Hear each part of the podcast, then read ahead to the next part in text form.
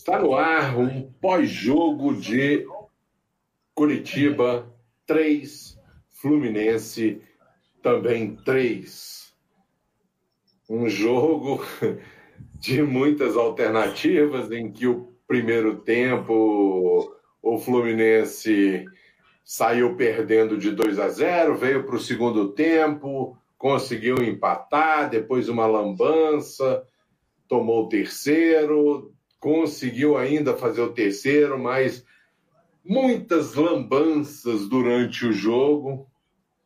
O Fluminense traz um péssimo resultado de Curitiba, de um time que está praticamente rebaixado, contra um time que está praticamente rebaixado à segunda divisão. Ao meu lado, Jorge Corpas, sempre ao meu lado, o Jorge Corpas, voz da oposição, tá de camisa preta, ele só usa camisa preta agora, né? Passou a ser o uniforme do Jorge. Fala, Jorgão, beleza? Ou não? Não tá bom, né? É, cara, eu eu eu tava é, hoje você falou, eu tava fiz o pré-jogo com a camisa do Fluminense. Quebrei minha minha rotina, mas depois eu lembrei aí tirei a camisa e botei o preto. Aí nós conseguimos empatar o jogo. Então, já viu que eu vou ter que assumir o pretinho básico em protesto à nossa diretoria, à nossa comissão técnica, ao nosso elenco, ao nosso time. Gente, vamos falar entre nós aqui, amigo, aí. Quando quiserem entrar, fica à vontade, que eu assim, é, é porque é quantidade de absurdos dentro do Fluminense me enlouquece, gente. Eu fico louco. Como é que um. Vai começar, sabe? Olha que gosta de parte técnica. Para começar, no primeiro tempo, o Fluminense fez a primeira falta aos 39 minutos do primeiro tempo. É, se vocês reparar no jogo inteiro, o Fluminense corre atrás da bola e não consegue tomar a bola de ninguém. De ninguém. Então, assim, erros, erros absurdos. Tomamos um primeiro gol, nego marretando já o goleiro. Cara, ele tem suas falhas, tem, todo mundo erra, todo mundo tem suas falhas, ok. Aí me meteram o pau falando que, que o goleiro errou no primeiro gol. Desculpa, cara. Olha de novo 10 vezes o lance do primeiro gol. O cara chuta a 29 metros de distância. 29 metros de distância. E sabe por que, que ele pulou atrasado? Porque o Matheus Ferraz estava do lado direito fazendo cobertura. Na hora que ele chuta, o Matheus Ferraz, de vez de botar o peito na bola, a perna na bola, a cara na bola, ele vira de lado. E aí o goleiro não esperava que ele virasse de lado. E aí a bola passa por ele e vai lá no canto do goleiro. Então, infelizmente, 1x0 os caras. No segundo, eu dou um carro zero, galera. Para quem achar o Egídio marcando. Se vocês encontrarem o Egídio marcando, eu dou um carro zero para vocês. Pode escolher a marca. Então, cara, gente, nós falamos isso no pré-jogo. Se você barra, se você barra o Danilo Barcelos por insuficiência técnica, você vem com o Egídio, que já foi barrado por ineficiência técnica. Não tem base esse time do Fluminense? Não tem garoto da base para testar algo novo? Cara, é um absurdo. E os caras, você vê os caras completamente perdidos em campo, é um bando em campo, não tem marcação, não tem esquema tático, não tem nada. O Fluminense joga é, é, é, cara, acho que é por osmose, vai passando a bola de um para o outro. Cara, não é possível, não tem um esquema tático, não tem nada. Cara, é, era nítido. Segundo tempo voltou, o time reagiu, mas teve infelicidade de novo do goleiro, saiu mal a bola. Mas, salvo engano, cara, eu quero ver esse lance de novo.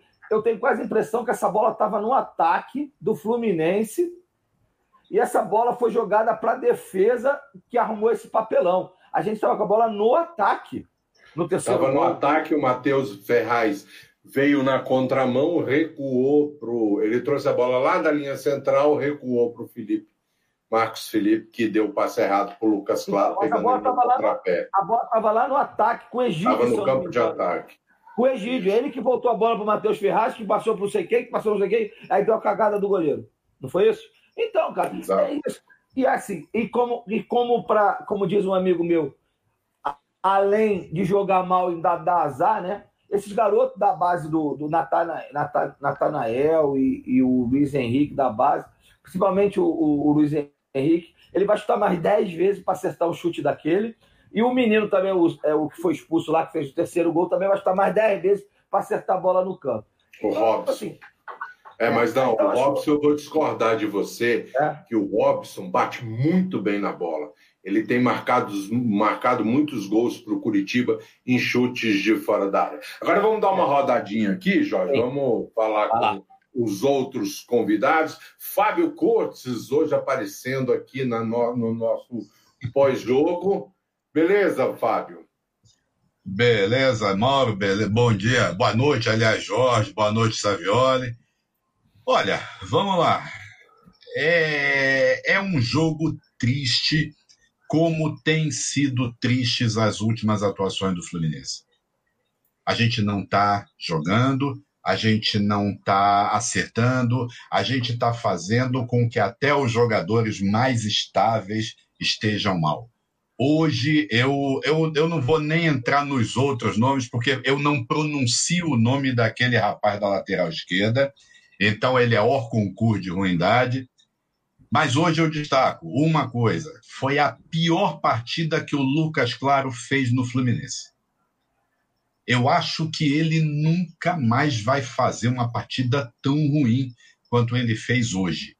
Foi, foi um destaque negativo vibrante, vamos dizer assim, vibrante, porque realmente ele não jogou direito. O Matheus Ferraz tem problema desde que ele voltou daquela contusão, daquela cirurgia que ele fez. Ele não tem mais condições físicas de aguentar um jogo no ritmo que a gente exige, que o futebol exige. Não sei por que Nino não voltou. O Nino estava é. jogando mal, mas é novo. O Nino é novo. É.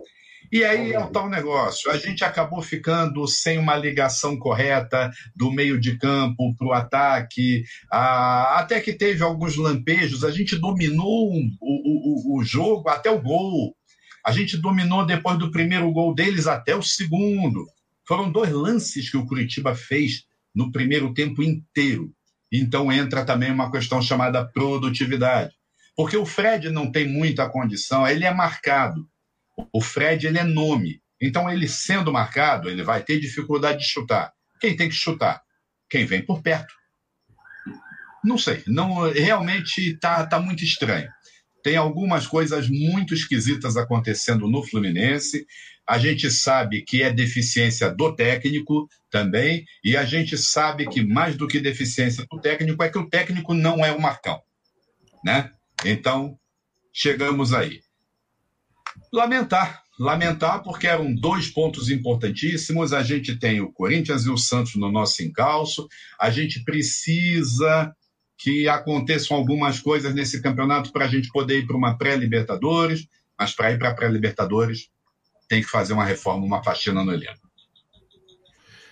É, tem uma questão, antes de puxar o Savioli para a conversa, tem uma questão em que eu observei hoje o nosso meio de campo, o Martinelli e Iago, foi uma tragédia. Iago, uma mal. tragédia em termos de marcação. Toda hora que o Curitiba, nas poucas vezes que o Curitiba avançava, conseguia um espaço. O primeiro gol foi o lançamento da intermediária do Curitiba para a intermediária do Fluminense. O Luiz Henrique matou o, o Iago e o Martinelli saíram os dois, deixaram o Luiz Henrique sozinho. Ele pegou, virou, avançou e chutou. Né? No segundo gol, aí teve a questão que o Jorge até levantou, o lado esquerdo estava estava muito aberto, que o Egídio se mandou também, deixou o Natanel nas costas dele. No terceiro gol, aí, é, na realidade, é, na realidade não teve, mas no nosso meio de campo foi muito frouxo na marcação, muito frouxo na marcação.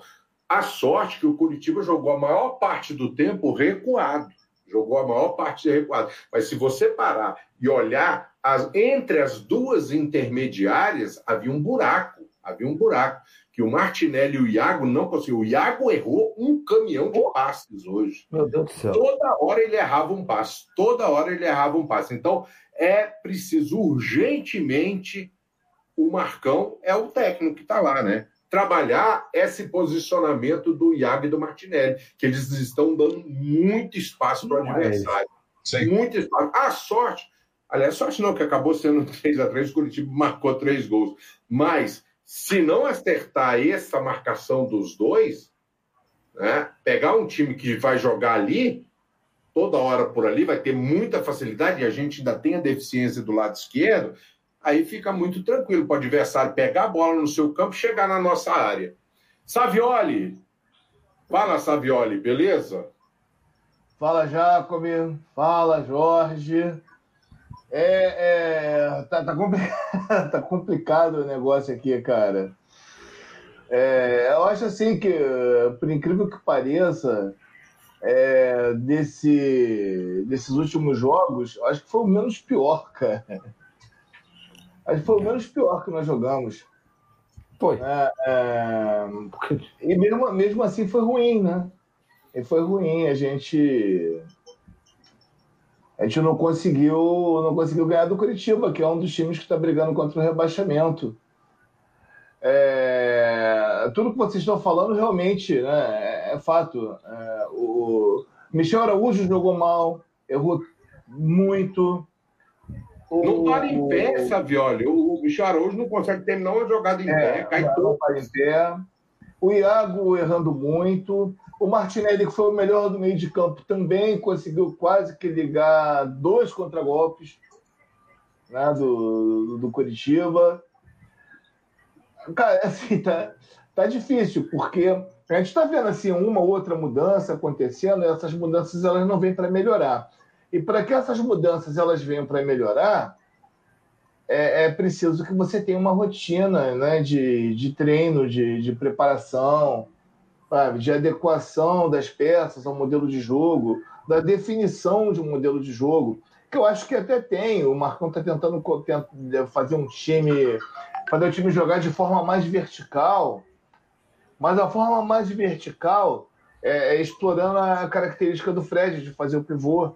Teve até uma jogada, uma ajeitada de peito do, do, do Fred pro, pro Luca, né, no, no, no primeiro tempo, muito boa. Teve uma para o Michel Araújo também.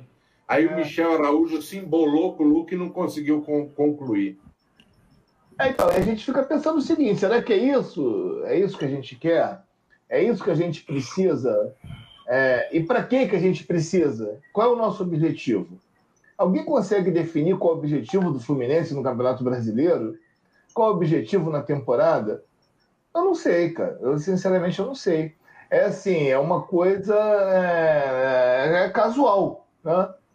Casual.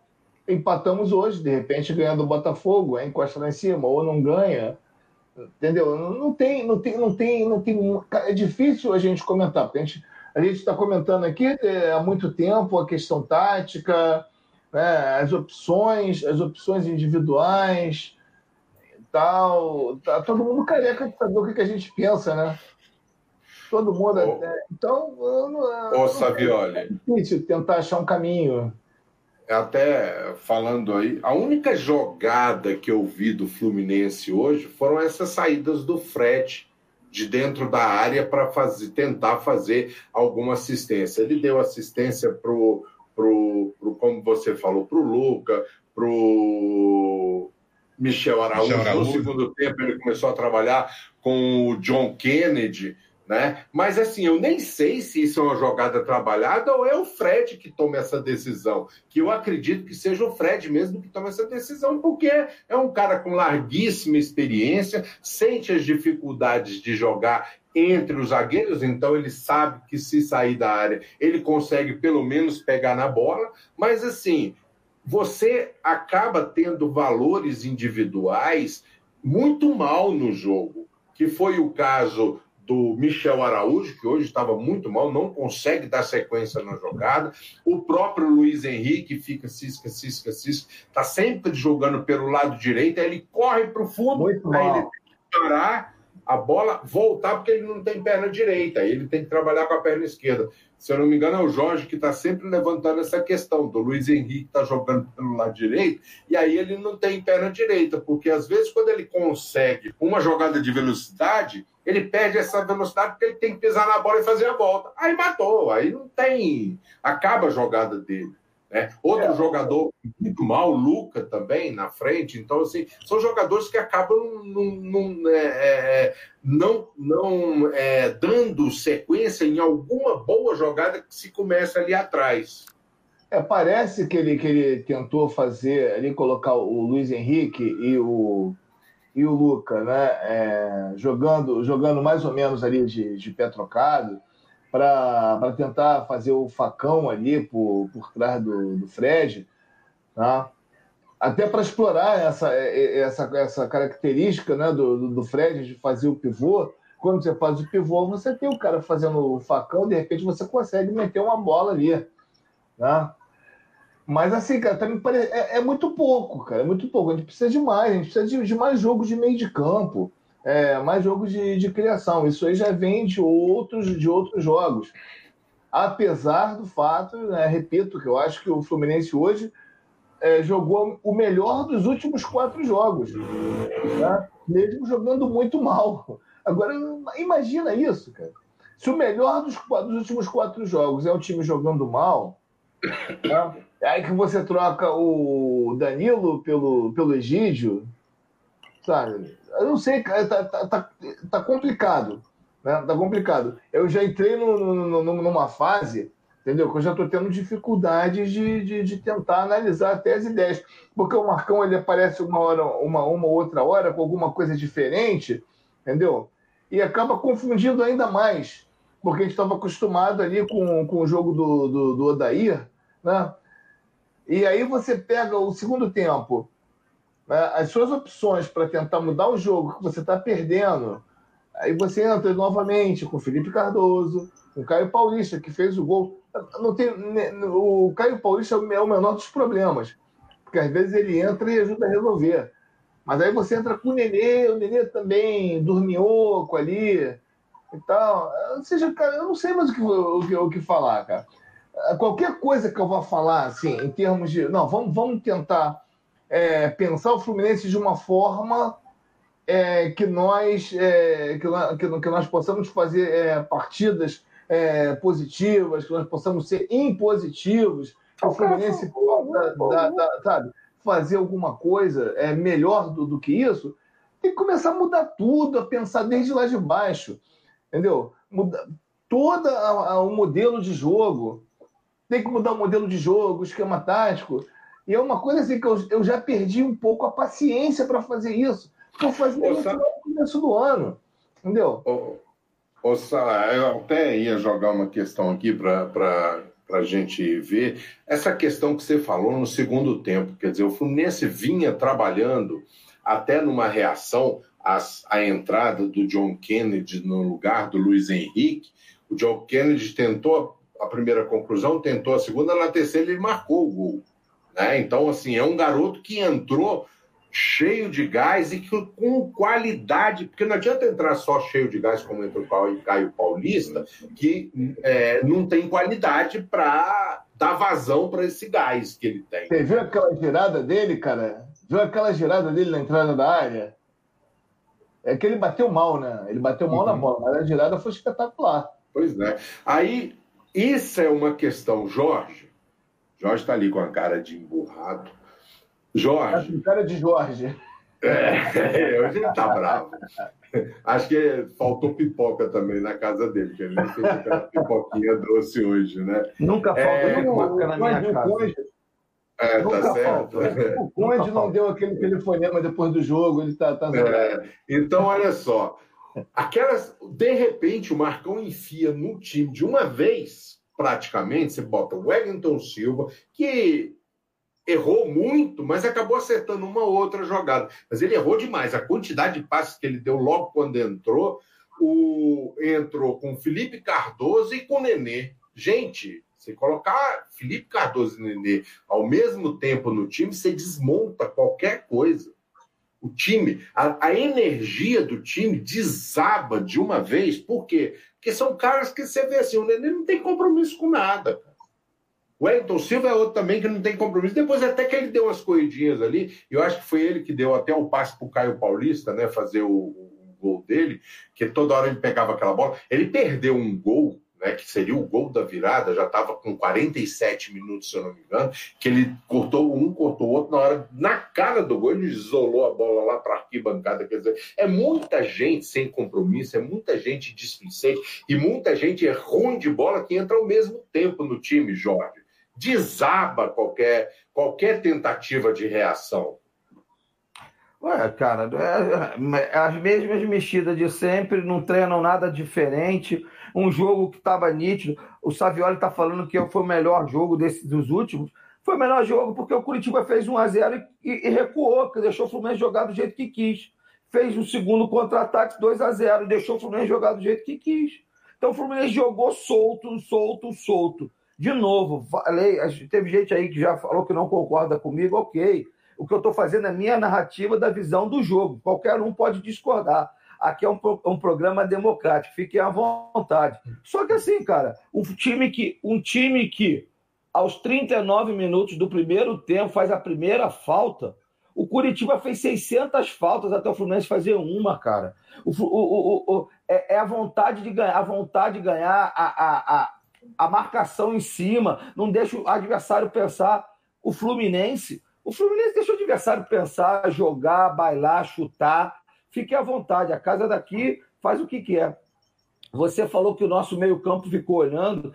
Claro, porque nenhum dos dois jogadores é primeiro volante. O Martinelli não é primeiro volante. E o Iago também não é primeiro volante. O melhor garoto para jogar aí é o André, que não está sendo relacionado. Ele é o primeiro volante do Fluminense. Então, por que, que não botam um garoto para jogar? Não sei, porque o esquema do Fluminense é doido, cara. E assim, é, pessoal tem que resolver esse problema, né, Jorge? Vai ter que resolver esse problema nesse espaço de meio de campo, porque senão ô, Jorge, qualquer time que tiver um jogador mais habilidoso e rápido faz a festa. Ô Jorge, a Mitch, a Mitch lembrou um lance aqui, lembrou um lance aqui que é sensacional, que é o, o, a, o último lance do jogo, que o Wellington Silva ele entra na área e tem o, o João Kennedy livre, que seria o quarto gol, seria o gol da vitória. Ela acabou de, de descrever aqui. Era só rolar bola. Mas o cara é peladeiro. Foi a, mesma, foi, a jogada, foi a jogada que o, que o, que o Jacome é, narrou há pouco tempo agora, fala exatamente dessa jogada. Que ele pega, ele dibra, dibra, dibra, mas como é a base dele é péssima, que ele saiu muito novo, não, fa, não sabe chutar em gol, ele isolou a bola. Mas a, a última jogada do Fluminense não foi essa. A última jogada foi o giro do John Kennedy, que ele entrou e chutou, pegou mal, que o Felipe ah, Cardoso ficou reclamando que ele queria a bola para ele chutar. Aí o John Kennedy, como artilheiro que é, chutou. Mas duas coisas que eu, que eu, que eu é que você entrou e acabou cortando o meu raciocínio. É, uma, por exemplo, eu estava falando do André no meio-campo. Esse jogo, o Fluminense é uma mesmice. O que, que o Fluminense tinha que ter feito? Estava faltando uma pessoa de criação, de ligação.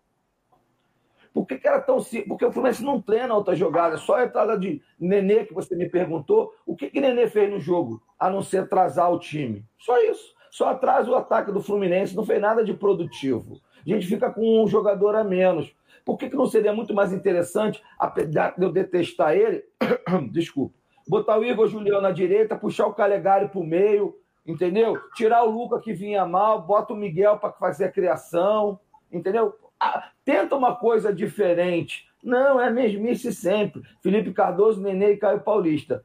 E ainda continuo falando, Caio Paulista ainda pelo menos entra com muita vontade, coisa que a gente não vê nos outros jogadores. Ele é horroroso, é péssimo, não sou fã dele, mas vontade ele tem. Ele tem vontade de acertar. É a única coisa que você falou, o Nenê não tem, o Elton Silva não tem, o Felipe é, Mulamboso não tem. Então, cara, para mim essas mudanças, três mudanças não servem de nada. É que você falou, esfria o time, o menino lá, o rapaz lá, o é, Lino, né? O Lino e o Paulo César Vasconcelos, estavam comentando o jogo para mim aqui no, no Premier, eles comentaram duas coisas importantes. Primeiro, que a solução do Fluminense está na base, falou o Lino. E segundo, ele, o, o, Paulo César falou: por que, que o Miguel não entra no jogo? Eu também não sei explicar. Os caras já estão. O Miguel é um, é, é um mistério. É, é, uma daquelas coisas que a gente, a gente especula sobre o que realmente está acontecendo, mas a gente não pode nem expressar o que, que a gente está especulando publicamente, sob risco de processo, e a, e a gente vê que tem alguma coisa errada. Como há outras coisas erradas também. Eu, particularmente, eu estou começando a enxergar algumas, algumas coisas dentro do elenco do Fluminense que não estão se acertando. Eu fiquei com medo, já falei, Lucas Claro, para mim, não, não que ele tenha sido, talvez ele tenha sido, até sido pior, não foi, mas vamos lá. Para mim, ele fez a pior partida dele pelo Fluminense. E outra, ele tem, ele é baixo para zagueiro. Ele com 1,80m, curiosamente, na minha, na minha opinião, ele poderia ser tentado como primeiro volante. Ele tem porte para isso, para ser um primeiro volante. Ele tem velocidade, ele tem resistência, ele tem condição de chegar lá na área, ele tem condição de voltar. Agora, nós precisamos arrumar a zaga. Eu acho que hoje, hoje a gente expôs a, a, as, as deficiências da escalação. Eu não sei o que, que o Nino pode falar. Você vai interromper Exatamente. meu raciocínio, mas pode falar. É essa aí mesmo, é o Nino, cara. Por que, que o Nino foi barrado? É só essa pergunta. Sim, Nino barrado. Aí, não sei, não volta. Não volta nunca. Aí o, o, Daniel, o Danilo Barcelos começou a jogar mal. Aí volta aquele outro lá que eu não pronuncio o nome. O cara não fez nada. Os três gols do Curitiba foram pelo, pelo lado esquerdo. Tá?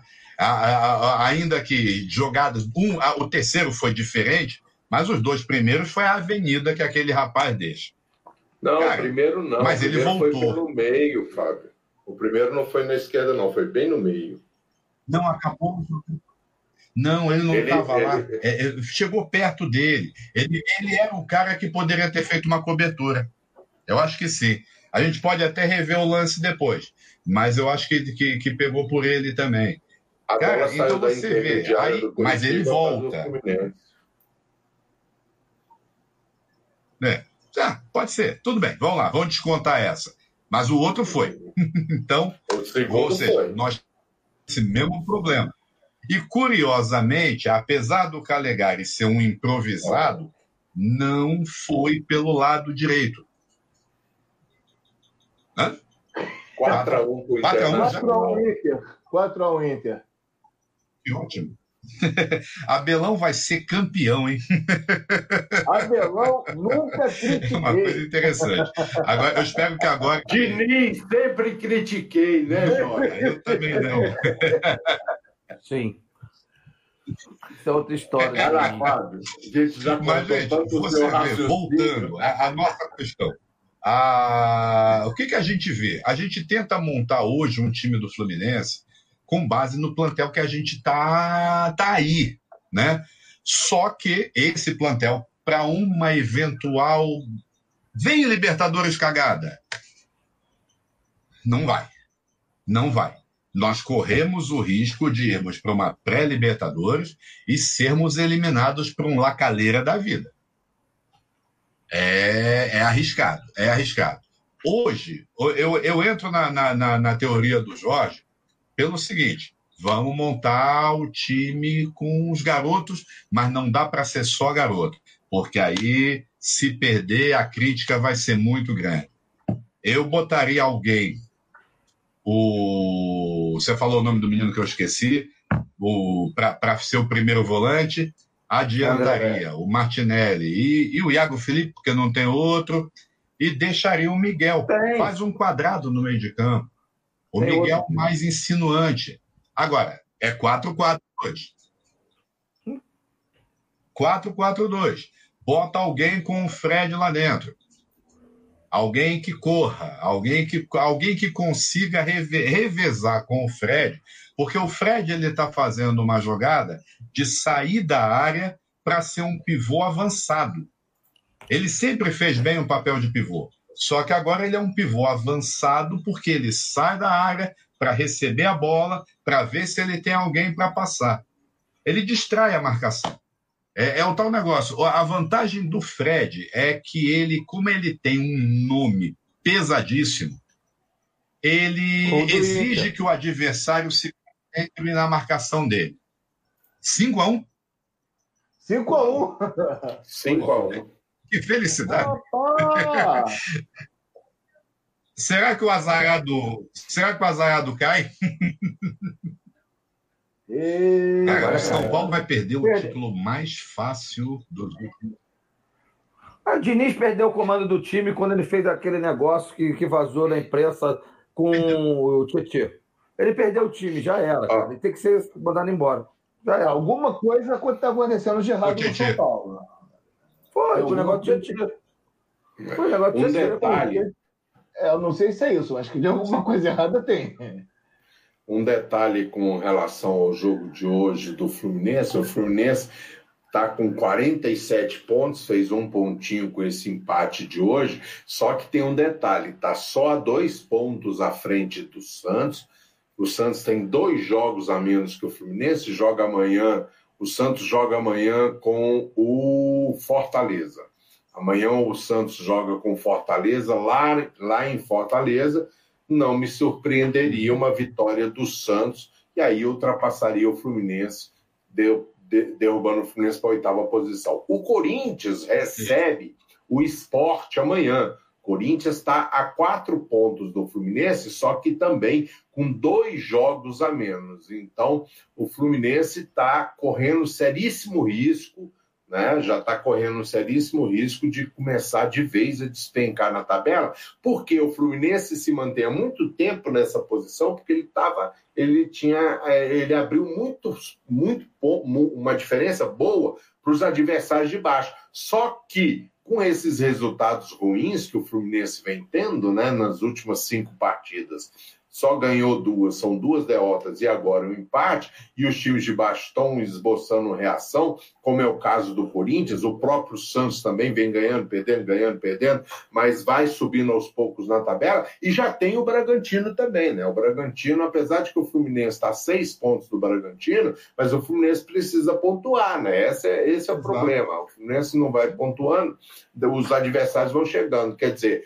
aquela Libertadores em Savioli, que todo mundo imaginava, né? Que, tá, que a gente fala, era é a Libertadores mais fácil dos últimos anos, né? Porque essa instabilidade geral do futebol, né? Todos os times um ganha e perde danado, e o Fluminense está perdendo aí, deixando, uma, deixando escapar pelas mãos uma vaga que, né, né Savioli? O Fluminense poderia estar. Tá já capitalizando isso e já pensando na próxima temporada, mas. É, o, o, o Jacome, cara, eu acho assim, é, são coisas que a gente está falando aqui desde, desde o princípio, né? É, não basta você pontuar, não basta você obter resultados se você não tem uma consistência no trabalho.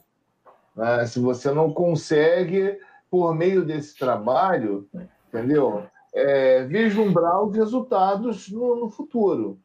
Né? Eu acho que esse problema ele não, não é novo, ele já vem, eu já falei isso no pré-jogo, ele já vem desde, desde a época do, do Odair. Né? É, o Odair, ele desde, desde o princípio, ele poderia ter levado o Fluminense muito mais além. É, eu, eu sempre falo que, que é um, um técnico com muita qualidade, sabe trabalhar, sabe treinar, sabe montar o time. Cara, se você pega o, o Fluminense do Odair para o Fluminense de hoje, cara, é, é, é, tem um abismo. Tem um abismo. Né? É um time descompactado, é, os jogadores não sabem o que vão fazer em campo. Tava dando pena hoje do, do, do Iago, do, do Michel Araújo, né? jogadores de meio, entendeu? É, não sabiam o que fazer em campo, cara, literalmente. Na época do Dodair, pelo menos todo mundo sabia o que fazer. E nós perdemos isso. Né? Na época do Odair já era ruim porque ele fazia escolhas ruins e tentava né, é, moldar o time para fazer com que essas escolhas ruins funcionassem. Né? Hoje, é, as escolhas, de repente, nem, nem seriam tão ruins assim como é, como a gente pensa, é, o, o, o, de acordo com a nossa opinião, as escolhas nem seriam tão ruins, mas a forma como, como, como o time tá, está sendo moldado para jogar, ele não consegue, ele não tem compactação, ele não tem transição defensiva, sabe? Tudo no Fluminense funciona mal, o Fluminense não consegue atacar, sabe? É, joga por, por, por, por bola parada, joga por bola por ligação direta. Então tá, tá, tá, muito ruim, tá muito ruim já. Fala, já. É, e inclusive nisso que você está falando, um, eu acho que há um erro de escalação, entre outros, terrível nessa zaga. Né? O, o, Jorge vem falando muita questão do Nino, vocês dois hoje também estão falando muita questão do Nino. Com Egídio ou Danilo Barcelos, você não pode ter o Matheus Ferraz daquele lado, não, porque senão por ali os caras entram toda hora. Porque o Matheus Ferraz ele é muito lento para sair dentro, dentro da área e para encostar para fazer uma cobertura, uma eventual cobertura. Então ele demora demais a chegar na bola. Quando ah, era o Nino e o Lucas Claro, o Lucas Claro é bem mais rápido, porque aí o Lucas Claro joga pela esquerda, né? E o Lucas Claro é bem mais rápido para interceptar a, a, chegada por ali. Com o Matheus Ferraz não dá, porque ali é uma avenida sempre. Danilo Barcelos, Egídio, esses dois sempre deixam a avenida. E o Matheus Ferraz tentar sair para ali, ele fica para trás. Ah, eu concordo, concordo plenamente com isso. Eu acho que o Nino pela direita e o Lucas Claro pela esquerda né, seria a formação ideal para a zaga hoje. Não estou dizendo que o, que o Matheus Ferraz seja um jogador ruim, não. Tá? É, eu acho que ele precisa eh, readquirir ritmo de, de jogo, ou então que você consiga moldar o time de uma forma que ele, que ele possa jogar. Da forma como está hoje, o que, que aconteceu? O, o, o, o Matheus Ferraz ele acabou desmoralizando o, o Danilo Barcelos. Que, que, a gente já tá, já, já, estava falando aqui que, que o Danilo Barcelos já tinha enganado tudo que tinha para enganar. Aí veio o Matheus Ferraz, ele não conseguia, naquele jogo contra o Corinthians, não conseguia fazer a cobertura do, do, do Danilo e acabou com o Danilo. E aí hoje você faz o quê? Coloca o, Egídio e nós tivemos aquele segundo gol espetacular nas costas do Egídio. Ou seja, pô, você está trocando o ruim pelo, né, pelo péssimo. Não tem jogador pra, na, na base para colocar ali, não tem o Marcos Pedro, não tem o Guilherme. Cara, tenta pelo menos, tenta pelo menos. Eu acho que, cara, já, já, eu, já, eu, eu, tô, o que eu falo, cara às vezes a gente cansa de ficar falando a mesma coisa o tempo todo, em todas as vezes que a gente vem aqui comentar o jogo, antes e depois, né? Porque, não é, Jorge? A gente agora já está antevendo, né? O que vai acontecer. A gente no, no pré-jogo, a gente já começa, ó, vai dar, vai dar ruim aqui, vai dar ruim ali. Pô, e o técnico não vê. Então, cara, o que, que a gente está fazendo aqui, cara? Sabe? Vamos continuar, vamos continuar, vamos tentando mostrar, mas tá, tá, muito, tá muito complicado. Tá muito complicado, Jacome. Jorjão, hum. Calegari entrou e tomou conta da lateral direito, da lateral direita, melhor do que Igor Julião vinha apresentando. O Martinelli, hoje eu não gostei do Martinelli, mas o Martinelli, quando entrou, fez um partidaço né, e tomou conta né, bem superior ao Yuri, ao Hudson, por exemplo.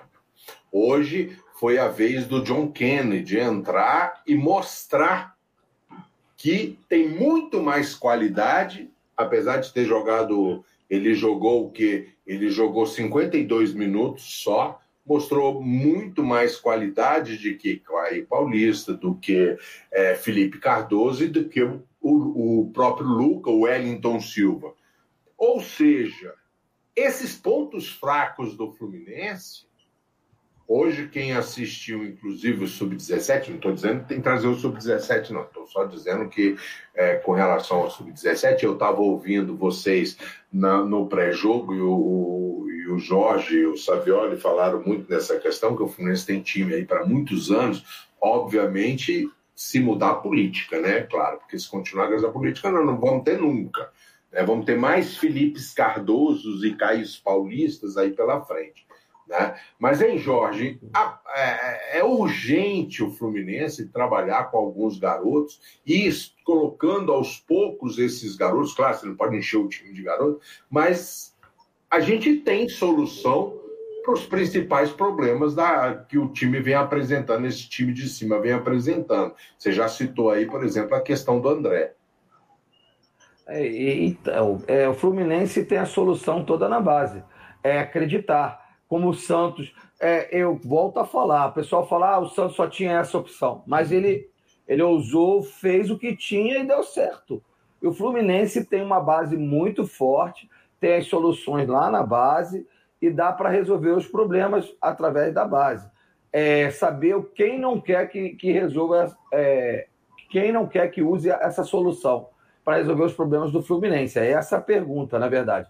Porque que a gente já sabe, cara, a gente não é profissional, a gente não vive disso. A gente faz leitura, vocês fazem leitura plena aqui, é sempre, então, são 30 rodadas com as mesmas soluções. Não tem uma novidade.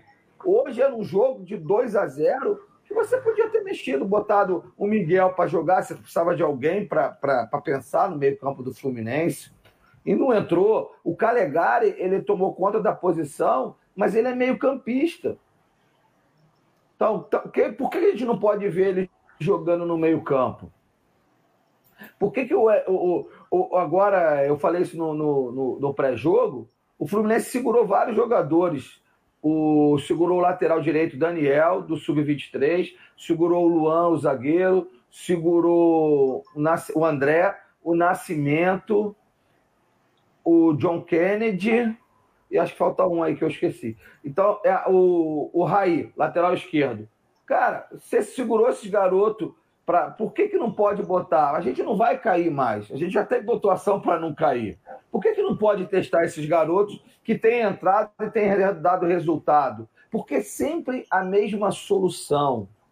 É essas perguntas que a gente sabe, como diz o Fábio aí, a gente sabe, mas não pode falar. Quais são? O que, que acontece? Aí vem com o discurso, nosso querido drolatado, salve, salve, pequeno príncipe, falar que não, que ele não trouxe idosos, que ele trouxe garotos jovens, Felipe Cardoso, Caio Paulista, entendeu? Mas não falou que trouxe o Egídio, não falou que trouxe o Henrique, que o, o Cruzeiro pediu de volta, entendeu? Que trouxe o Hudson. Então, assim, o Fluminense está tudo errado. E aí, e pior que querem empurrar esse erro em cima da gente e, e, e ficam focando nesses processos. Gente, assim, a garotada vai oscilar. Isso é normal, mas é melhor oscilar é, é, da onde você espera que tenha alguma coisa boa do que ficar tentando as mesmices da onde você sabe que não vem. Então, gente, assim, eu, eu vou falar de novo. O Marcos Felipe errou? Errou. A culpa da, da, do empate é só dele? Claro que não. Já, já falamos, o Egídio foi culpado, não voltou, ele errou no, no terceiro gol. O, o, Matheus Ferraz vira, vira de lado na bola, de vez ele entrar na frente da bola no primeiro gol. Então tiveram vários erros. Eu acho que é notório como vocês conseguem ler que aquele lado esquerdo montado com Egídio, Danilo Barcelos e Matheus Ferraz não vai dar nunca certo. E os caras que são técnicos, que trabalham com isso, que são profissionais, não conseguem ter outra leitura. Se segurou o Raí, por que, que não testou ele hoje? Por que, que não botou no banco, pelo menos, como opção, já que o Danilo Barcelos ele foi barrado por deficiência técnica, por que, que não bota o garoto no banco? Por quê? Essas perguntas que ficam. Então, assim, eu tenho certeza que a base do Fluminense é a solução para os nossos problemas. Agora, não tenho certeza que a gestão atual quer que os problemas sejam solucionados. É isso. Fábio, é até uma questão que o Jorge falou, tem muita gente reclamando do, da atuação do Marcos Felipe. Para mim, as duas, os dois primeiros chutes foram muito bem colocados e muito fortes. É, não, não, sei se foi falha, não teria que ver assim várias vezes o lance. O terceiro lance é indiscutível que houve uma falha realmente. Mas assim, eu acho que o, o eu vi alguns comentários aqui até dizendo que o Marcos Felipe é fraquíssimo. Eu não acho, não. Eu acho que o, que o Marcos não. Felipe, é, ele até vai falhar, claro que vai falhar. Claro que vai falhar. É, claro que vai falhar. Até porque também, né? É, qual é a sua opinião sobre o Marcos Felipe? Nós, nós é, é, é, hoje um jogo em que ele falhou, mas que a gente pode passar uma borracha, eu acho que ele ainda tem confiança para estar tá naquela posição. Sim. Ei, Fábio? Congelou? Fábio congelou. o Fábio congelou. então eu vou pular. Vamos lá, Savioli. Ah, legal. Olha. Oi, voltou. Voltou. Aí voltou. Voltou. Voltou a tempo. Voltou a tempo. Eu acho, eu acho que dos goleiros que estão aí no plantel e que já foram testados, ele ainda é o melhor. Hoje, hoje ele ele falhou, falhou horrivelmente. Ele não está, não hoje, hoje ele não entrou em campo. Ele ele realmente ele vestiu uma camisa amaldiçoada, sei lá, ou então não foi lavada direito alguma coisa estava ali que atrapalhou a performance dele. Vai acontecer de novo? Vai. E o pior, nós estamos chegando numa situação em que ele vai começar a olhar para o time à frente dele, ele vai defender e vai olhar, e agora o que, que eu faço? Porque tem um erro de posicionamento, conforme a gente já, já debateu aqui, não hoje, só em outras ocasiões. Então vamos lá ele ainda é o melhor. Vai, ele é o melhor. Agora, ele precisa. O goleiro, o goleiro é, é a última chance. Goleiro é a última chance. Não se pode deixar nas mãos do goleiro a garantia de um resultado. Às vezes acontece, às vezes não acontece. Podemos pegar alguém com mais cancha, com mais experiência. Todo mundo está falando em pegar o gatito. Gatito é bom, muito bom. Ele não é um goleiro de seleção à toa, que talvez o Marcos Felipe, na principal, ele não chegue a ser goleiro de seleção, tá? Vai depender da performance do time do Fluminense daqui para frente. Mas vamos lá. Eu acho que hoje é, é, é, não dá para culpar ele especificamente por uma péssima partida que ele fez. E não é motivo para sacar ele do time, até porque nós temos o nosso Muriel Mão de Alface, que falhou em várias partidas seguidas. Aí é só depois de uma série de partidas é que o Muriel foi para o banco. Hã? É, eu, então, aí você vê. É, é, eu acho. Eu... Exato. Ah, olha, é, teve alguém que falou que o brasileiro, a cada 15 anos, esquece tudo o que aconteceu nos 15 anos passados. Eu acho, eu acho que o brasileiro está esquecendo a cada 15 dias o que aconteceu nos 15 dias passados, porque não é possível. Então, eu acho o seguinte: vamos dar tempo ao tempo. O primeiro objetivo, que é, que é o objetivo principal de um diretor aí que falou, que foi diretor de futebol, que falou que o, o Fluminense tinha time para ficar em décimo lugar, ele já conseguiu.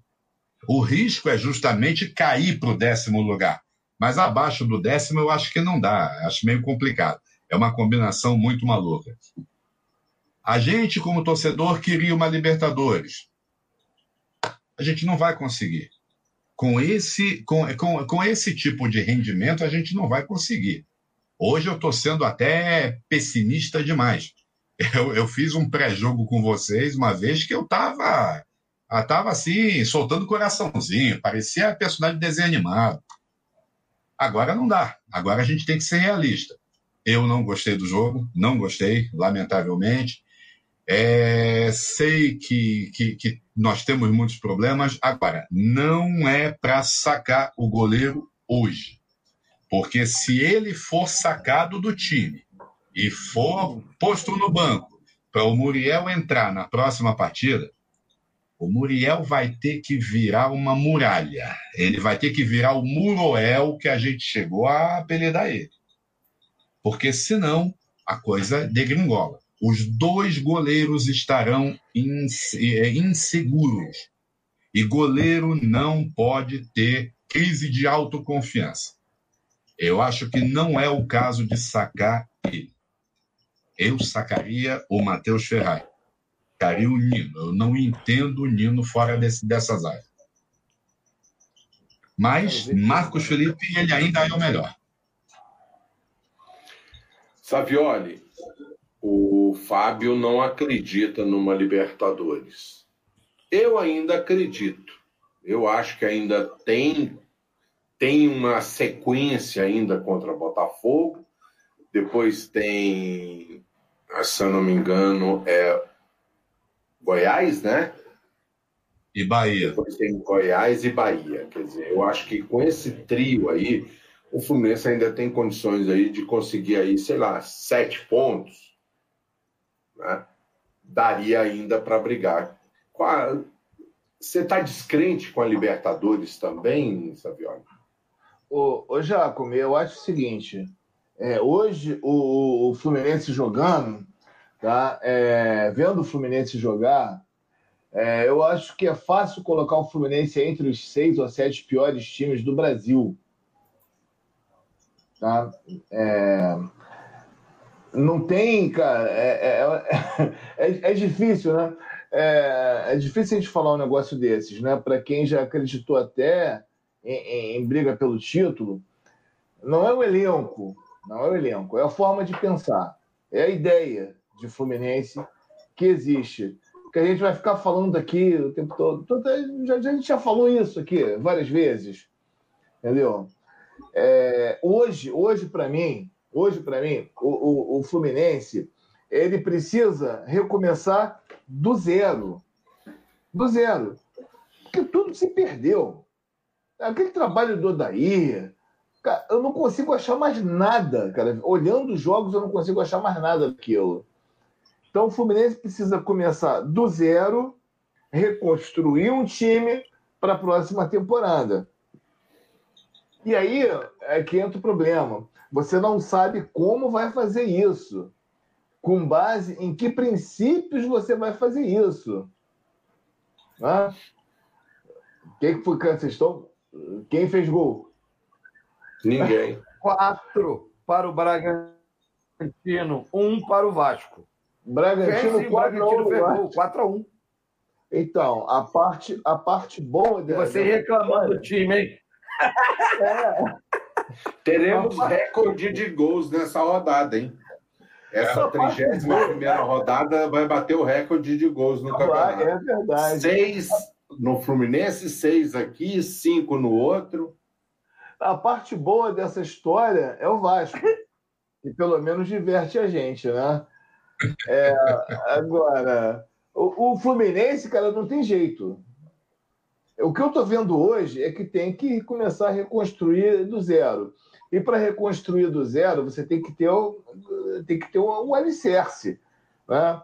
É com base em quem que você vai reconstruir o seu time, o seu futebol, entendeu? É, eu não sei. É porque é, hoje está tá muito complicado. As cartas elas estão embaralhadas, as cartas elas estão embaralhadas. Eu acho que elas estão embaralhadas propositalmente para a gente não conseguir, sabe, tentar dar uma, uma guia né, para pra, as coisas. É, tá, tá com... O Jorge está rindo. Fala, Jorge. Está rindo por quê, Jorge? É pura verdade. É, é, é, é, metade do Savioli e metade do Otto Rodrigues no comentário dele. Giacomo, eu acho que esse aí é para você, viu? O comentário do Otto Rodrigues. Cara, eu me divirto com vocês, viu? Cara, minha noite é muito melhor quando eu, quando eu tenho pós-jogo. O Otto, o Otto Rodrigues botou ali, acabou o São Paulo, o jogo do São Paulo. E o Diniz fez coraçãozinho para a câmera e disse: te amo, Fluminense. Não, Tô voltando. Pelo amor de Deus. pelo amor de Deus. Ah, mas eu, eu, eu queria. Não, Otto, não, não. Eu Diniz, queria o Diniz de volta, pô. Eu, ah, como é que você vai. do Marcão, ele é um príncipe. Diniz não ganha como nada. É você... Como é Se que você vai pegar? Se tivesse o Diniz, a gente tava na zona de rebaixamento. Não, ah, no, no Fluminense, cara. Como é que Hã? você vai pegar o Diniz de volta, cara? Entendeu? Eu acredito no trabalho do Diniz, não sei se o São Paulo já está perdido ou não. Mas, tá. assim, cara, é, é, a gente precisa ter alguma coisa. Precisa ter alguma coisa, alguma diretriz, cara. Sabe? Vamos pegar a base, vamos botar aqui, é, vamos dispensar os medalhões, entendeu? Vamos, vamos montar um time, né? Um time jovem, um time. Cara, não existe isso, cara não existe uma filosofia, não existe uma ideia por trás do Fluminense. Então, a gente fica aqui comentando, né? É quase a mesma coisa ficar enxugando gelo, né, Fábio? Sim. A gente está enxugando exato. gelo aqui, cara. É. E olha, é deixa eu só. Deixa eu só fazer uma parte. Eu estava vendo os comentários aqui do, do pessoal que está participando. É, da questão do goleiro. É, deixa eu só falar uma coisinha para alguns que estão demais aqui. Eu, nós estamos conversando aqui sobre este campeonato brasileiro. No início, inclusive, eu, eu fiz uma intervenção, acho que o Savioli também fez, sobre a questão de montar um time novo para a próxima temporada. Nós estamos falando em, agora em salvar o Campeonato Brasileiro de 2020. Este campeonato que nós estamos disputando agora é o de 2020. Então, é nesta condição que eu falei e repito: o Marcos Felipe é o melhor goleiro que nós temos, tá? Não dá para confiar, para tirar ele por causa das falhas de hoje e colocar de volta o Muriel, que não, sei, não, não sabemos se ele está bem, porque ele fez, fez uma cirurgia, tá? Vai colocar o Rodolfo, vai colocar um rapaz, um outro goleiro novo que não foi testado. Então, a questão é o agora. É preciso montar um time para que haja tranquilidade dentro desse elenco para que o goleiro possa produzir. Falando, teve um aí que mencionou Gatito, ótimo, eu também tinha mencionado o Gatito. O goleiro do Goiás esquece porque ele não vai, já parece que está sendo cobiçado para sair do país até. Falta Tadeu. olheiro ao Fluminense. É, o Tadeu. Faltam olheiros. O Fluminense não tem olheiros, o Fluminense tem empresários amigos.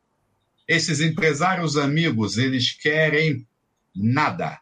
Eles querem nada com o time do Fluminense, com a história do Fluminense. Então, vamos lá.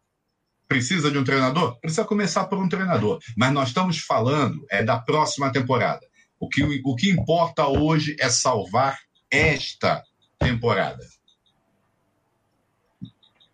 Ah, cara, porque assim, cara, a gente precisa eh, começar por alguma coisa. Ou você começa pelo treinador, ou você começa pela ideia. Eu prefiro sempre começar pela ideia e depois você enquadrar Sim. o treinador, enquadrar o elenco e tal. Ah, ah, por onde nós estamos começando, gente? Vamos falar a verdade. Não, não, ah, eu acho que o único, na verdade, vamos falar, o último projeto, que a gente está falando do Diniz aqui, né? É, é, o, o, o, último projeto futebolístico do Fluminense foi a contratação do Diniz. Porque o time foi todo montado ali em torno, em torno do jogo dele. E Ô, nós teríamos, dado, teríamos tido uma temporada muito melhor se nós não tivéssemos vivido aquela crise política terrível que nós vivemos né, no primeiro, primeiro semestre do, do ano passado. Tá? é, que acabou, é, é, vamos dizer, não, não, vou dizer que solapando um projeto, porque é, o Abad já não tinha mais um projeto.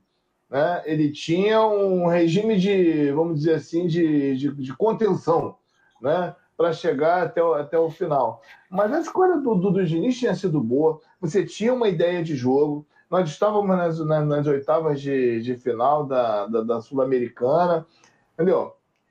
É, é isso que eu estou falando, assim, de ter um projeto futebolístico, que é o projeto do São Paulo também.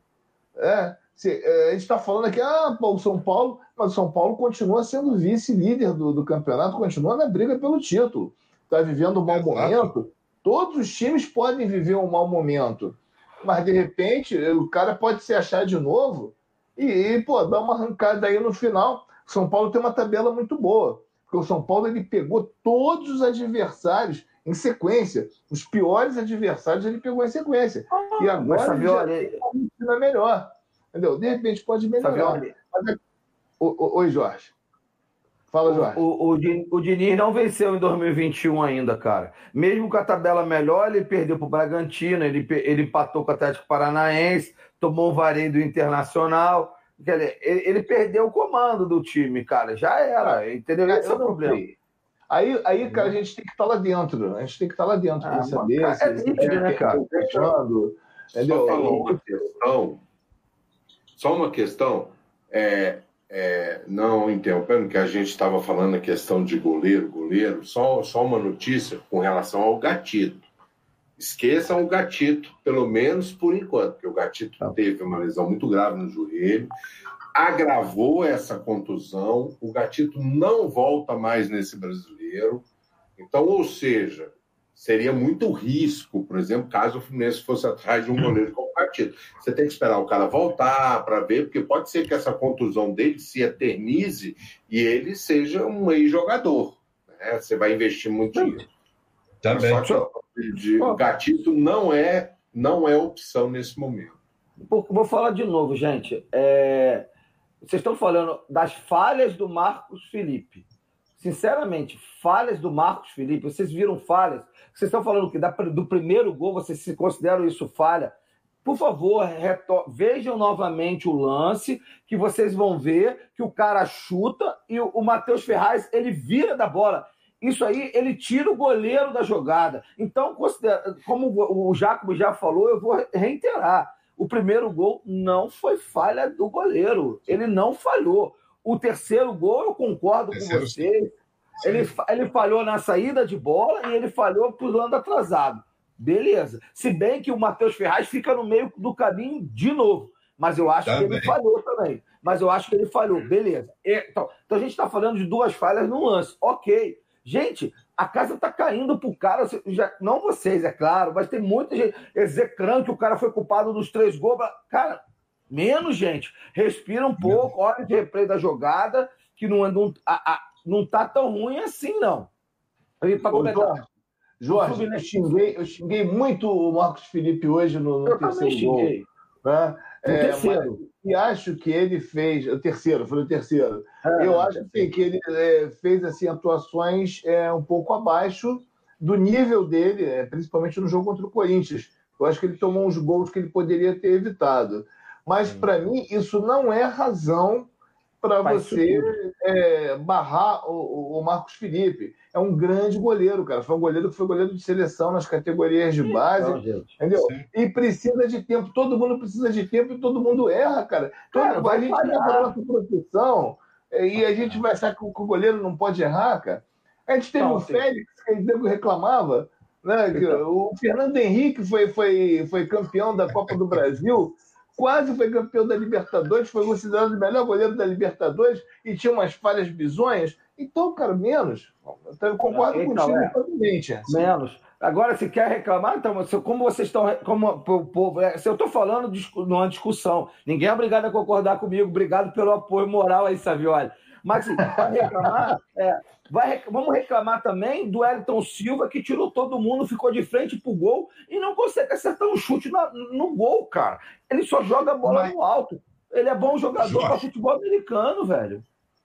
À vontade. Jorge. Fábio primeiro. Fábio primeiro. Depois. É, levantei o dedo primeiro.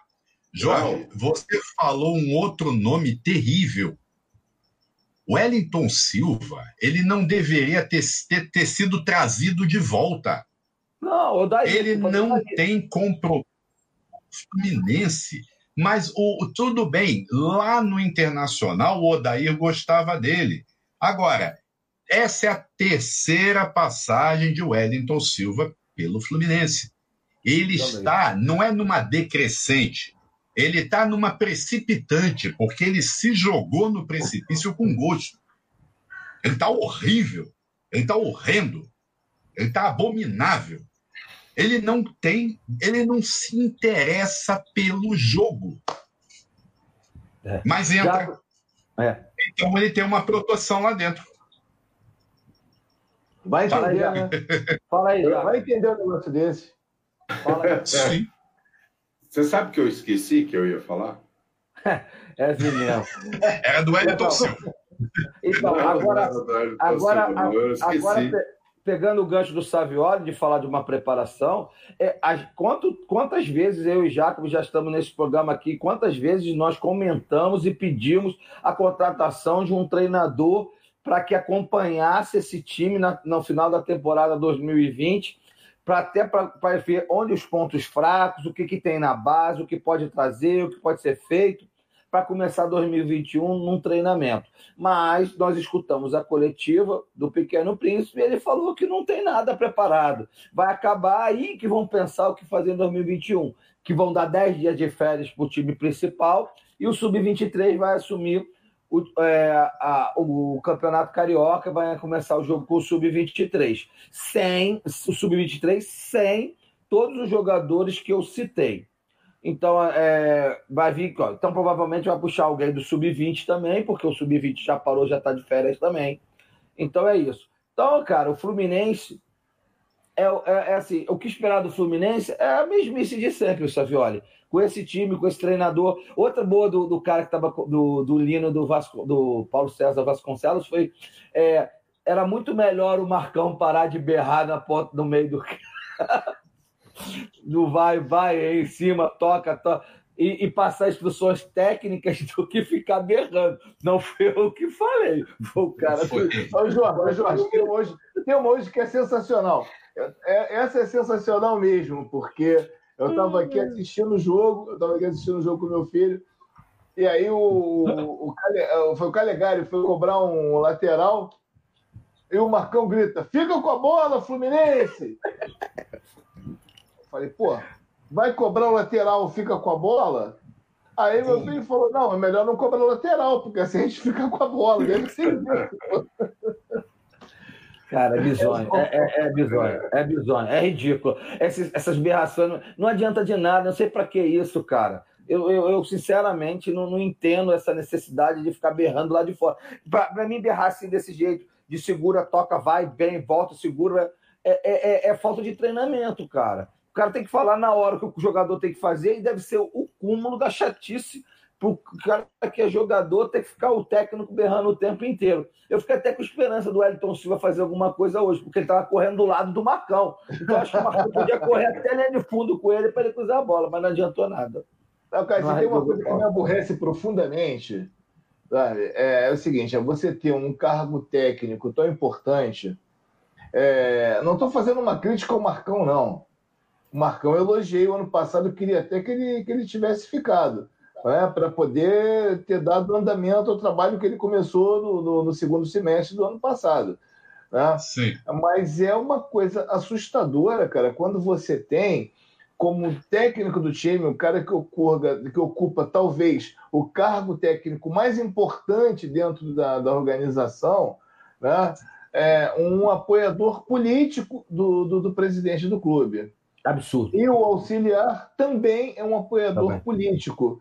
Ou seja, isso aí, cara, já coloca todos os critérios sob suspeita, sob questionamento, no mínimo. Perfeitamente. Entendeu? É, é, é, uma coisa extremamente desagradável. Não é uma crítica direta nem ao Marcão, nem ao Ailton e tal, Absurdo. mas é só uma coisa que eu queria pontuar aí dentro dessa questão, não é para abrir um debate, mas é uma, uma coisa assim que eu acho que é importante ser, ser pontuada. Né?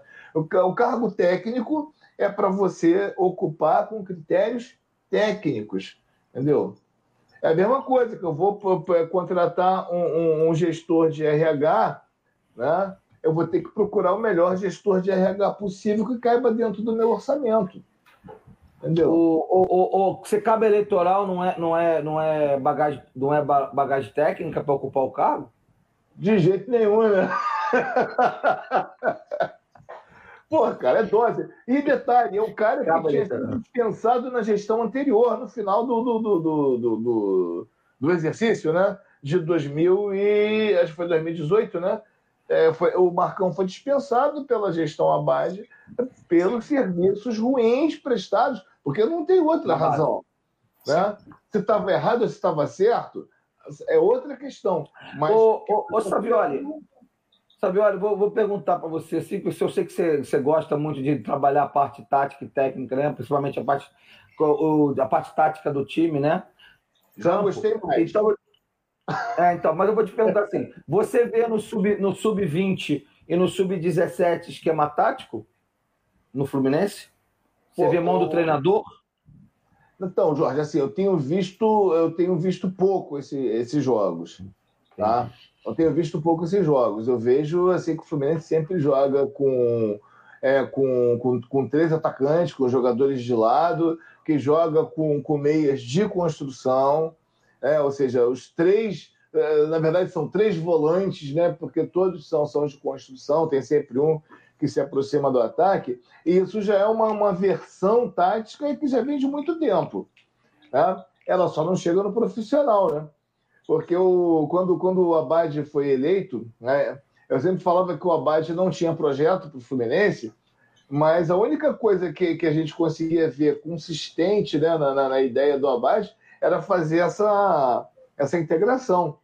Tá? A é verdade é que eu nunca vi. Eu nunca é. vi. Era só uma carta de intenções. Que é muito difícil fazer também, cara. Você tem que, organizacionalmente, você tem que estar pronto para isso. Entendeu? Você tem que ter uma, uma, uma, uma ligação muito forte. É, o técnico, até o técnico do, do, do, profissional, ele tem que ter uma ligação muito forte com o cara que está lá, no, na, que está que, que, sabe, que tá coordenando as categorias de base, para que você tenha essa integração conceitual. Isso não é fácil de fazer. Eu até acredito que ele quisesse fazer, entendeu? Mas o, o, o Savioli, não nada. Ô, Savioli, eu, ele, ele era. Eu te perguntei porque assim, são os irmãos do sub do sub-20 e do. Os irmãos são do sub-20 e sub-17. E o Marcão era do sub-23. Eu vejo os três jogos, tenho acompanhado. -se.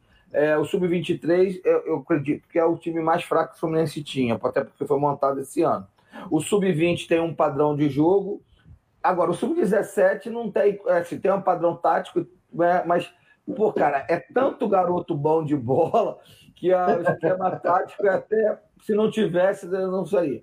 Eu tô te falando porque o cara, ele veio da sub-20, ele veio, era o técnico do sub-23. Ele não consegue trazer ninguém do sub-23 para trabalhar com ele. Ele trabalhou com essa, ele montou essa equipe, ele estava trabalhando com essa equipe agora e não tem ninguém que despontou com ele que ele possa confiar e trazer para o time de cima, nem o lateral, que a gente tem uma deficiência enorme na lateral.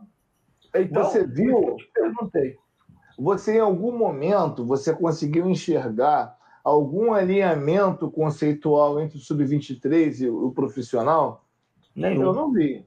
Não Para mim são, são coisas aleatórias. São várias coisas aleatórias. Não, são, são, interesses diferentes, né? O, o, o time profissional é, o, é, o, é o Master e o, o time sub-23 é o time dos empresários. Então, é isso. Vão falar que não, mas é isso. Fala, Fábio. Só uma coisinha, entrando num pitacozinho aí nisso. É, eu acho que para fazer uma, uma unificação de pensamento, como o Savioli falou, e como você também está querendo, Jorge, é preciso que o diretor técnico haja, haja um diretor técnico e que esse sujeito entenda de futebol, porque é ele que tem que fazer. Nós, nós não podemos querer que o técnico do profissional ele seja o sujeito que vai olhar todo dia a base para, ó, no sub-23, no sub-23 não, o time de aspirantes, né? Vamos chamar de aspirantes isso, que a gente, todo, todos nós aqui temos um pouco mais de, experiência de vida. O time de aspirantes, o sub-20, o sub-17, o sub-15, o sub-fraldinha, não é o, o, treinador do time principal que, tá, que vai participar das competições mais importantes do clube. Do clube. E nós vamos voltar a falar em clube, porque nós não podemos esquecer que nós somos um clube fundado para futebol. Né? Vamos, vamos ressaltar isso. Quem sabe algumas orelhas é, tapadas é, sejam quebradas. Vamos lá o clube, o clube não pode, o clube tem as competições importantes, elas estão no topo. Hoje nós temos um sub-40, né? Mas o que que é? É o Campeonato Brasileiro, é a Copa do Brasil, é o Campeonato Carioca, é a, uma competição sul-americana que a gente participe, qualquer uma. Isso é o objetivo do técnico do time principal. Ele não pode. Pô, um cara que vai ter que, vai ter que estudar 19 adversários do Campeonato Brasileiro, 11 adversários do Campeonato Carioca, 12 adversários na Copa do Brasil. E, e ainda os da competição sul-americana que ele vai ter que se inteirar também. Não dá para esse técnico do time principal ser esse elo de ligação. Quer dizer, elo de ligação é redundância. Ser esse elo, tá? É preciso um diretor de futebol que entenda de futebol. E aí sim, esse sujeito ele vai coordenar esse tipo de trabalho para que se implante uma filosofia que seja seguida por todos, tá? Pode, uma, uma, uma a, a, pode haver uma imposição de uma ideia que venha do time principal, tá? Eu acho, pela, pela, até pela importância. Essa, essa ideia pode ser imposta do time principal para os de baixo. Mas o que não pode é o treinador do time principal ser esse, esse sujeito. Eu acho que é preciso uma parte técnica. Só para só, só levantar uma bola para você aí, é, acho que tem uma outra questão ainda que, você, que a gente pode colocar nessa análise, né? Que tem que ser um trabalho de longo prazo. Sim. Você tem que ter um planejamento de longo prazo, em que você Sim. consiga estabelecer metas, né? Vamos botar aí de um ano, dois anos, mas que seja uma coisa de longo prazo. Né? E isso aí no Brasil, né, cara? Vou te falar. Até dentro de uma empresa já é complicado, imagina no clube de futebol, pô. Exatamente. A gente vê como o planejamento muda a bel prazer, como ninguém, como na realidade se planeja muito pouco. O planejamento que a gente vê por aí é uma coisa, opa, vou gastar 500 milhões de reais, vou montar um timaço e vou ganhar tudo. Pô, cadê? O ano passado, e 2019 não ganharam tudo. Vamos ressaltar isso. E esse ano, quem é que gastou dinheiro? Atlético Mineiro. O Atlético Mineiro está tá patinando na luta pelo título. Ele não ganhou nada. A mulambada também gastou dinheiro. A mulambada também gastou. Hã? Quem? A mulambada também gastou dinheiro. Sim, também gastou pra caramba. E você vê, o Palmeiras é quem está com chance de fazer alguma coisa. Palmeiras está na Copa do Brasil, está na final da Libertadores, se bem que são jogos dificílimos, o Palmeiras não vai entrar favorito. E, sei lá, não sei nem se foi campeão paulista, não me lembro quem foi o campeão paulista. Campeão Palmeiras. Palmeiras. Foi Palmeiras, tá. Ganhou o campeonato. Luxemburgo. O, é. o Palmeiras corre o risco de se tornar o Flamengo de, de dois, da temporada 2020, né? Agora Sim. é a temporada 2020-2021. Porque Sim. o Flamengo começou com o Abel e de repente, pô, não, não, não tá dando certo. É, vamos investir mais, mas vamos trazer um cara lá de fora, que era o Jesus, e deu certo. E o é. Palmeiras estava com, com o Luxemburgo, que era considerado o time mais chato do campeonato. Né? Ninguém aguentava assistir o Palmeiras. E de repente chegou lá o Abel. Aliás, antes do Abel, teve aquele interino que eu esqueci o nome dele, cara. Que, que ele fez, que ele ganhou três partidas seguidas. Foi? O Cebola. O Cebola, né? É. Ganhou três partidas seguidas, e aí veio o Abel Ferreira e transformou o Palmeiras nisso aí. Ou Sim. seja, cadê o planejamento de longo prazo, cara? É o cara que chegou no meio da temporada e resolveu o problema. Exato. E aí ganha o campeonato que os outros também não têm. É. Sim. Agora, é, ele aí, pode. Ó, é, ele tem pode até uma questão, porque o, o, o Fábio colocou uma palavra muito interessante, que é a questão do elo. Às vezes você tem toda essa sua, sua solução na mão, é só chegar um cara e enxergar essa solução e ajeitar tudo para as coisas se encaixarem. Senão, fica aquilo que você falou, ô Savioli, eu já falei várias vezes, é essa, alea, essa, esse futebol aleatório do Fluminense, as coisas acontecem aleatório. E o Jorge falou no começo hoje do pré-jogo, falou a questão do pré-jogo, que o Fluminense tem a, é, é, a, a, grande chance na mão, e você falou até uma questão de Barcelona também, o Fluminense está com a grande chance de montar uma baita equipe, porque o Fluminense tem um sub-17 de, de primeiríssima qualidade, tem um sub-20 que bobeou, mas tem bons valores. Está aí o John Kennedy chegou hoje, tem outros jogadores, como é o caso do Samuel, tem outros jogadores, o próprio Sub-23 também, que você pode trabalhar alguns jogadores desses, encaixar com alguns jogadores que estão no time profissional atualmente, e aí você formar uma baita equipe. Né? Claro, vai ser em 2021? Não ainda, mas você pode fazer. Aí entra aquela palavra que vocês estão falando, que é a questão do planejamento, que é a questão do elo que você enxerga e monta o elo entre todas essas, essas questões que vão dar a solução para os seus problemas. Sim, já, não existe esse planejamento. O sub-20 sub já cedeu aí jogadores para o time principal, o Calegari, o Martinelli, o André, o Nascimento, isso tudo veio do sub-20, cara. E tem mais gente para vir, como é, o caso do Samuel, do Samuel Granada, tem essa Exatamente. Tem bastante gente. Agora você falou a palavra mágica, vocês estão falando de planejamento. Como você planeja? Aí eu, eu perguntei para o Savioli, como é que você bota um, um, se cabo eleitoral era critério técnico para escolher um, um, treinador de futebol? Ele falou que não. E aí eu vou te perguntar então o seguinte: e um padrinho de casamento é critério técnico para o gerente de futebol? Não. Não. Então, qual o planejamento não. que o nosso time tem, gente? Se, a, se assim são dadas as camisas, as coisas, os cargos do Fluminense são dados dessa forma, é impossível, cara. Então, é. E, e, gente, e como é que vocês querem? O meu medo, continuo falando, o meu medo é o que, que nós vamos fazer com esse. Não adianta ter o Sub-17, porque nós já tivemos Marcos Paulo, João Pedro, Pedro, é, Evanilson, Richarlison, Ibanes, mas, é, Mascarenhas já voltou, né? Tá voltando aí, Marlon, e, e muitos outros que estão no Wendel, que, que era para ser um puta do Gerson, que era para ser um, um timaço, e a gente não conseguiu nada. Então, não basta ter uma boa base se você não tem interesse de montar um grande time com essa base. É bem rapidinho, rapidinho. Que bom, cara. Eu fico feliz por você que você tem medo. Porque tem medo, porque quem tem medo ainda tem esperança. Eu não tenho Sim. a menor esperança. Eu não tenho a menor esperança. Com essa gestão, com essas pessoas que estão à frente do Fluminense, não vai acontecer. E já não vem acontecendo há muito tempo. As oportunidades estão aí e elas não se configuram em, sabe, em, em resultado. É, eu não tenho nem esperança.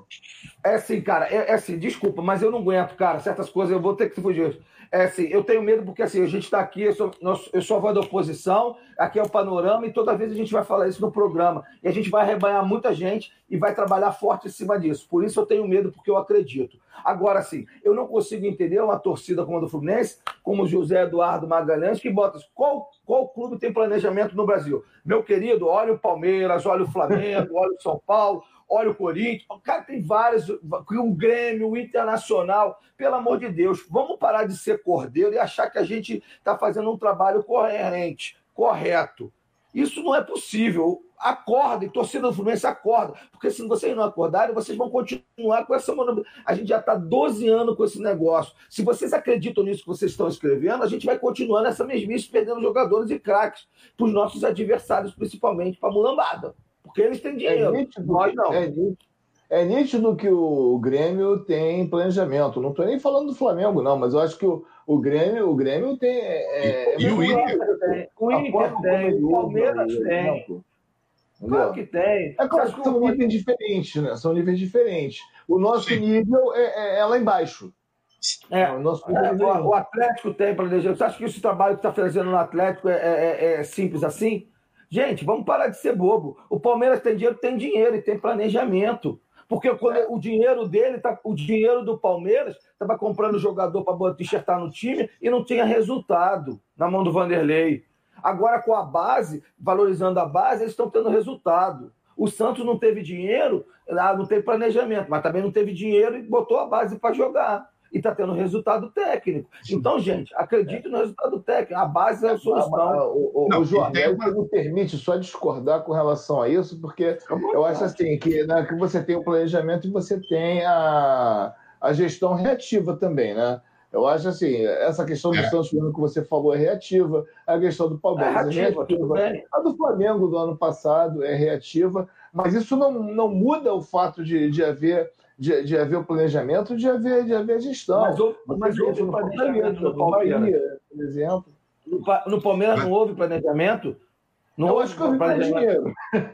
Ah, não, houve planejamento. Dinheiro. O Ceará, no Ceará houve planejamento. O Ceará. O planejamento, o planejamento, do Palmeiras ele, ele foi muito forte é, lá no, no, no, em 2013, 2012, quando ele montou o estádio, usou lá o Parque Antártica, né, usou o terreno, montou o estádio, montou um belo plano de sócio, né?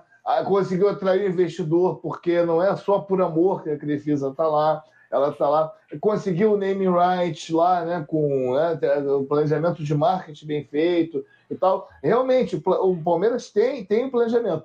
Não, não, eu não considero o de agora, né, de ter contratado o Abel, o Abel Ferreira no meio do caminho, depois de ter contratado o professor, né, que, não, que não deu certo. Mas assim, eu vejo assim, o Palmeiras, a visão de longo prazo do Palmeiras, ela supera e muito. O Cruzeiro, em algum momento, teve também, o Bahia também, que está passando. É, o próprio Flamengo, cara. O Flamengo, quando começou lá em 2013, que ele estava afundado, estava falido.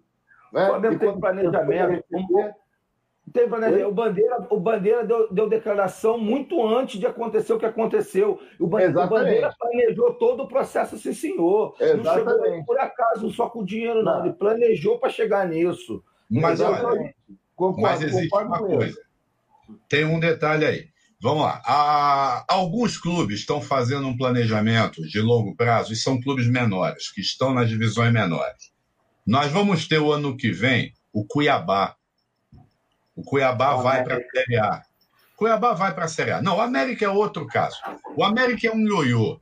O América é um ioiô. Eu, eu quero ver agora o América fazendo um Está com planejamento agora, filho. Sim, eu quero ver se o, res... se o trabalho que o América está fazendo dentro, dentro desse planejamento vai render resultados, tá? Mas vamos lá. O Cuiabá.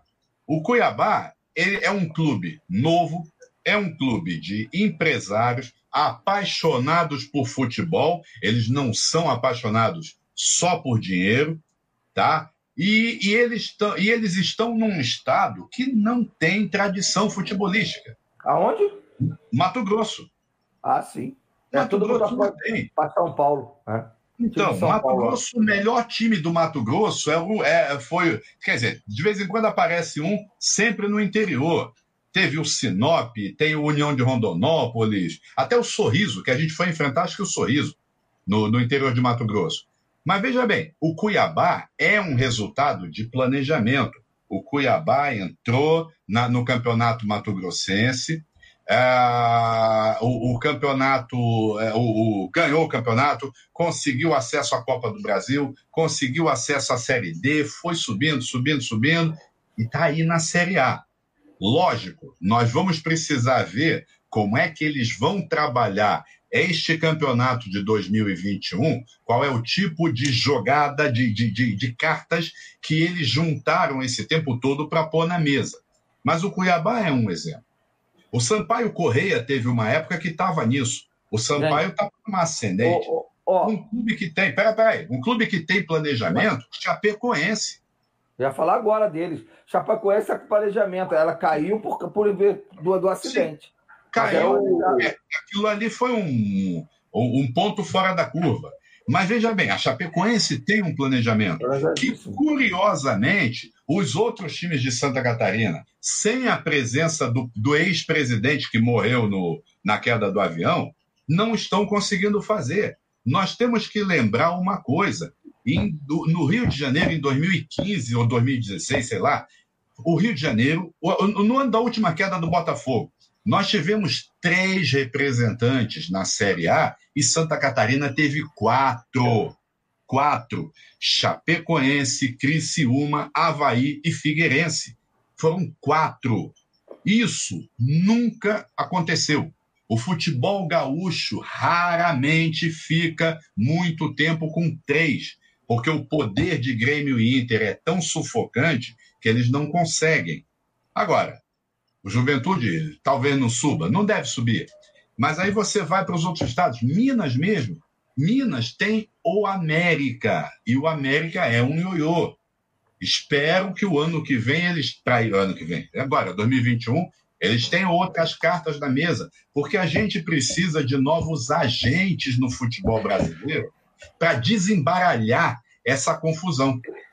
Ô, ô, Fábio, tem uma questão disso que a gente fala muito desses times pequenos, raramente, eles acabam virando todos ioiô, todos. Você tem raras exceções, como é o caso do Chapecoense, que ficou muito tempo, está voltando agora. Mas se você pegar todos esses times que tiveram um bons momentos, o que, que acontece? Os caras investem um dinheiro, montam um elenco razoável, o time começa a crescer, Quando o time começa a fazer um determinado sucesso, o que, que acontece com esses jogadores?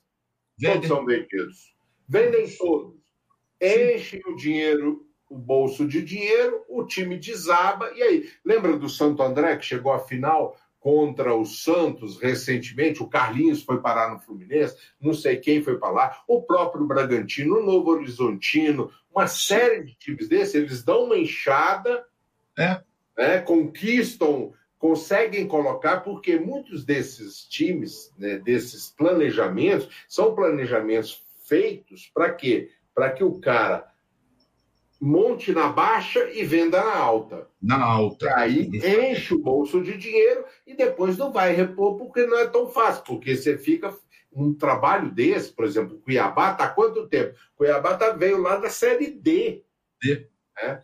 Veio da Série D. O Cuiabá começou um trabalho há quatro, cinco anos atrás, quer dizer, leva tempo. Aí vai chegar na Série A, vende todo mundo, né? Mas aí aí, cai. Aí começa A, B, C, D, some da D. Aí depois volta. Não, quem sabe? Porque aí esses caras largam o Cuiabá para lá, aí vão tentar com outro time ali. Aí começa, É. pá, pá, pá. Esse é um grande problema. Ao É um contrário de Fluminense, ao contrário de Palmeiras, Corinthians, Flamengo, que são times eternos, né? sim, Esses times são diferentes, eles não são temporais, eles são não são sazonais, eles são tem que ser pensado para a eternidade. É, É aí. O planejamento é o dia seguinte. é aí que eu falo dessa questão. Vamos ver quais são as cartas que eles têm na mesa. Porque nós temos o trabalho do, da Chapecoense, nós temos o trabalho do América Mineiro e nós temos o trabalho do Cuiabá. Então, esses três, eles são. ele- ele- eles, vamos ver o que, que eles têm a propor, o que, que eles estão fazendo, né? O que, que eles vão. Quais são as cartas que eles vão colocar na mesa nesse campeonato de 2021. E aí eu vou te dizer uma coisa, Jacob. Ah, eu vi o jogo do Cuiabá, esse último. Já, já esqueci também, porque não, não é muita coisa. Guarani, Guarani. Mas veja bem, o Cuiabá, ele é um time que trabalha no coletivo. Eu não vi um super destaque pessoal que o time pudesse dizer, não, esse jogador aí, ele é o rei da cocada. Não, não vi, não vi realmente. Não sei se foi o jogo que eu escolhi para ver que deu é, esse azar tá? Mas é um time coletivamente muito forte. É um time que tem um esquema de jogo. Então, é aí que eu falo. Será que eles têm cartas para colocar na mesa agora no campeonato de 2021? Vamos ver. Vamos ver se não vão virar uns ioiô- ioiôs da vida. Porque tem o São vários. Caetano, por exemplo, né? Sim, O São o São Caetano que teve um, um período sazonal, inclusive até o, o- o Rafael Chagas está falando que tem um envolvimento do governo estadual, que é o típico do São Caetano, né? Que teve a Consul por um lado, a, a Consul e, o, e a, e a, a prefeitura, não, a prefeitura de São Caetano. Prefeitura. Né? ô, Foi um, um Jacob, trabalho que eles fizeram, o São Caetano todo, depois desapareceu.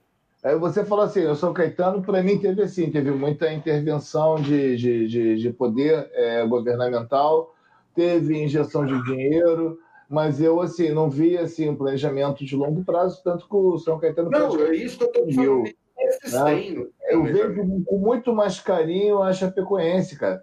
Porque a Chapecoense ela se tornou uma referência no Brasil de gestão financeira e gestão técnica. Sim, Se não fosse aquele acidente, né, se não fosse aquele acidente, a Chapecoense não teria caído, não. Entendeu? Eu acho Não. que esse é o ponto, é o ponto legal. Eu acho que a Chapecoense, para mim, é a melhor referência que tem no. Ô, Brasil. sabe qual é um grande indicador para você saber se o planejamento é de longo prazo? Categoria de base.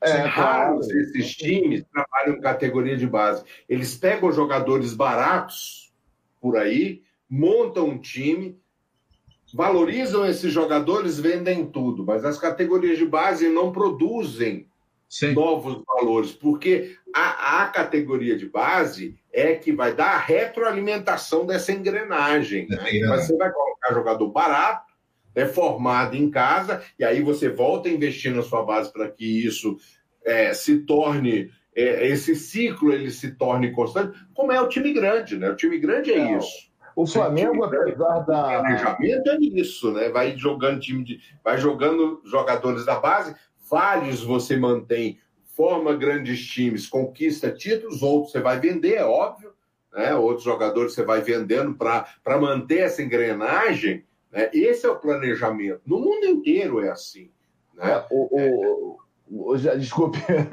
eu estou tentando te interromper um tempão aqui, desculpa, Jacob. É, assim, Vai lá. o Flamengo, apesar, apesar do, do patrocínio da Globo, que eu sempre chamo de patrocínio, para mim isso é patrocínio. Sim. Não tem nada, não, não, não- ninguém vai me convencer do contrário. Mas é, é, o dinheiro entrou. Né? Mas o Flamengo fez uma gestão econômica muito boa, porque ele soube investir na torcida, ele soube investir na torcida, ele soube investir no plano, no plano de sócio. E isso são coisas que vão gerar resultado no longo prazo. Ou seja, vão gerar receitas repetitivas, né? É, receitas sistemáticas. Né? É diferente, por exemplo, do que aconteceu com o Vasco. O Vasco usou um episódio, e o, o episódio que o Vasco usou foi o Flamengo ter conquistado a, a Copa Libertadores, né? Colocou lá, não sei que cento e tantos eh, mil sócios, porque não, porque nós temos que reagir, e o Vasco já perdeu quase metade desses sócios que ele colocou. Ô, ô Savioli, Jogada de marketing. né? Savioli, É, foi uma jogada agora- assim, de longe, não é que não houve planejamento, mas houve planejamento de curto prazo. Vamos arrecadar uma receita aqui de curto prazo. E, e- e lá para frente, como é que você faz? Savioli, eu, eu, vou, eu vou te. Agora é minha vez de discordar de você. Pô, o, Flamengo, houve- o, o Flamengo houve planejamento com, com, com bandeira. Porque agora com o Marcos Braz já bagunçou o coreto. Tanto que ele largou o time e para a parte de política e largou o time. Já virou uma baguncinha aquilo lá, tá? Não está mais tão planejado como se falava, não. O Bandeira planejou. Mas Inclusive, para planejar, essa- essa- bagunçar. Essa Aí questão já é um problema Bandeira, organizacional, né? que o- Mas já bagunçou. É o- planejamento que tá O, falando. O, o Jorge, essa questão que você está falando do Bandeira, é, na época eu estava na Transamérica e foi em 2015. e A gente, no- num jogo que o Flamengo veio fazer aqui em Brasília, a gente levou o Bandeira de Melo para fazer uma entrevista na, na Transamérica. E a, a- é impressionante que em 2015 o Bandeira de Melo virou e falou assim: eu estou sendo massacrado, estou sendo porque eu não tenho título, mas o Flamengo não vai ganhar nenhum título até 2018. Por quê? Porque todo nosso planejamento é para recuperação do clube, para que em 2019 a gente comece a montar um time para começar a ganhar em 2020. Aí Cara, acertaram na, na loteria, não, pegando isso- Jesus. Isso ficou na minha cabeça, isso ficou na minha cabeça, né? Foi passando o tempo. Cara, quando chegou no ano de 2019, eu comecei a relembrar essa entrevista que ele deu pra gente lá na Transamérica. Cara, eu falei, pô, bicho, o cara falou tudo que, que ia Aí acontecer daí pra frente. tinha planejamento de fato. E ele É. falava, e ele batia muito nessa palavra, que era planejamento versus cobrança, pressão por títulos. Por quê? Muitos dirigentes de clubes né, traçam um planejamento, mas na hora que eles vão executar o planejamento, a pressão por títulos em clubes é, que a gente está falando do, de Fluminense, Palmeiras, Corinthians, Flamengo, Vasco, a pressão por título é tão grande que o cara não aguenta e abre mão desse planejamento na tentativa de conquistar desesperadamente o título, joga tudo para fora e aí o clube vai estar numa situação pior do que estava diante de ter começado esse planejamento. E a coisa vai tudo por água abaixo. E aí o time vai parar em segunda divisão, sobe, desce, sobe, desce, sobe, desce. A gente tem visto isso aí, a situação. O próprio Cruzeiro, né? É, nós tivemos presidentes, nós tivemos presidentes que abriram mão de planejamentos por outras razões. Mas é, as razões, como as razões são ignoradas, eu até hoje não consigo explicar, eu vou ficar calado aqui. Deixa eu rolar. Galera, já estamos com uma hora e quarenta. Se deixar, a gente, a gente amanhece o dia aqui, velho.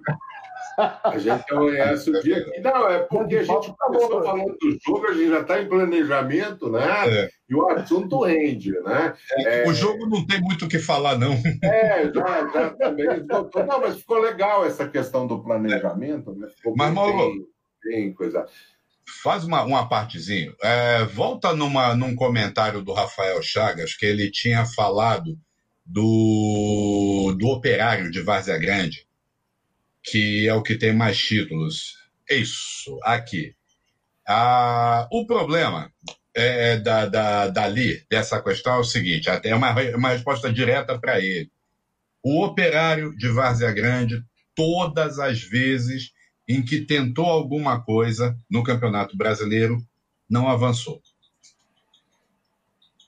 Esse é o problema. O Operário disputou a Série D desse ano? Nem sei. Operário não tá. Ah, o operário que está jogando a B é, da, é outro? Ah, o operário do, de Ponta Grossa. Não, é do Paraná. Esse, esse é, Paraná. é o de Ponta Grossa. O Acabou operário... de ser roubado, roubado, roubado pelo, no, no, jogo contra o Cruzeiro. Perdeu de 2 a 1 um, teve o maior pau aqui. Mas continue, Fábio. É, então. O que, que acontece? O, o operário de, de, de Várzea Grande, ele, ele pode ser o maior campeão a Santa Catarina, o, o, o, um detalhe, a gente associa muito times de capital. Eu, como eu morei, morei em Santa Catarina, é, olha, o operário de Vaz só joga estadual. Então, ele não, o operário de Várzea Grande, ele não consegue fazer um, um trabalho, um investimento em que ele pegue a, a expertise que o Cuiabá foi, foi formado. O Cuiabá é um time novo. Se eu não me engano, o Cuiabá foi formado no início do século. Tá? Então, o que, que acontece? O, o, o time pode ter uma torcida interessante, essa coisa. Todo Vila Nova de Goiás é assim, mas o Vila Nova ele não chega na Série A Pô, do Campeonato Brasileiro. Ele para na B. O Santa Catarina é um caso interessante dessa questão da, da de, de ter os times fortes nas capitais. O Havaí e o Figueirense, eles têm uma rivalidade impressionante. É uma coisa que mobiliza, mobilizava a cidade. Hoje não está tanto assim, porque foi muita gente para Florianópolis e diluiu um pouco essa, essa rivalidade. É... Mas teve uma época, e, e os times da capital ficaram 15 anos sem ganhar o título do Campeonato Catarinense até que o Havaí conseguiu ser campeão. Os times de Santa Catarina eles estão espalhados. Você tem o Joinville, você tem o Criciúma, você tem o, hoje a Chapecoense. A Chapecoense ela já existe há bastante tempo. Mas havia um Internacional de Lages, tinha um time em Blumenau, um time em Itajaí. Ou seja, as, as cidades principais do estado, elas sempre... Tem o Brusque agora, né? É o Brusque, é isso que eu falo. O Brusque agora... Subiu para a Série B. Exato, o Brusque é uma novidade. Ah, o Marcelo Dias, que é de Itajaí, se eu não me engano, ele estava para subir para a Série C. C, não já sei, subiu. É, já subiu, então. É, não sei não, não, se. Desculpa, desculpa, desculpa. Ele não subiu. Quem subiu não foi o, o Mirassol Novo Horizontino, o Picos do Piauí, Piauí. E, e, um outro time do Nordeste que eu esqueci. Floresta. Mas não foi uma Floresta, Floresta do Ceará. Isso. Isso. justamente. Ele ficou nas oitavas de final. Nas Então aí você vê, de vez em quando aparece um que vai disputando. Curiosamente, se a gente for pegar os times que estão disputando a Série C e a Série D, a gente só vai ver um do Rio, o Volta Redonda, que há um tempão está disputando para não cair. O Volta Redonda não consegue se classificar sequer para a segunda fase da Série C. O Acabou Friense foi o único dos três times do Rio de Janeiro que disputaram, que, que conseguiu passar da primeira fase da Série D. Chegou na segunda fase, ai, é muito longe, nossa, o que, que eu vim fazer aqui? Qual é o trabalho que essa nossa federação faz? E não há pessoas no Rio de Janeiro que assumam esses times para fazer um trabalho como é o do Cuiabá, como é o, do, o, da Chapecoense, como é o está virando do América Mineiro, como talvez seja o do CSA. E aí? É o Altos do Piauí.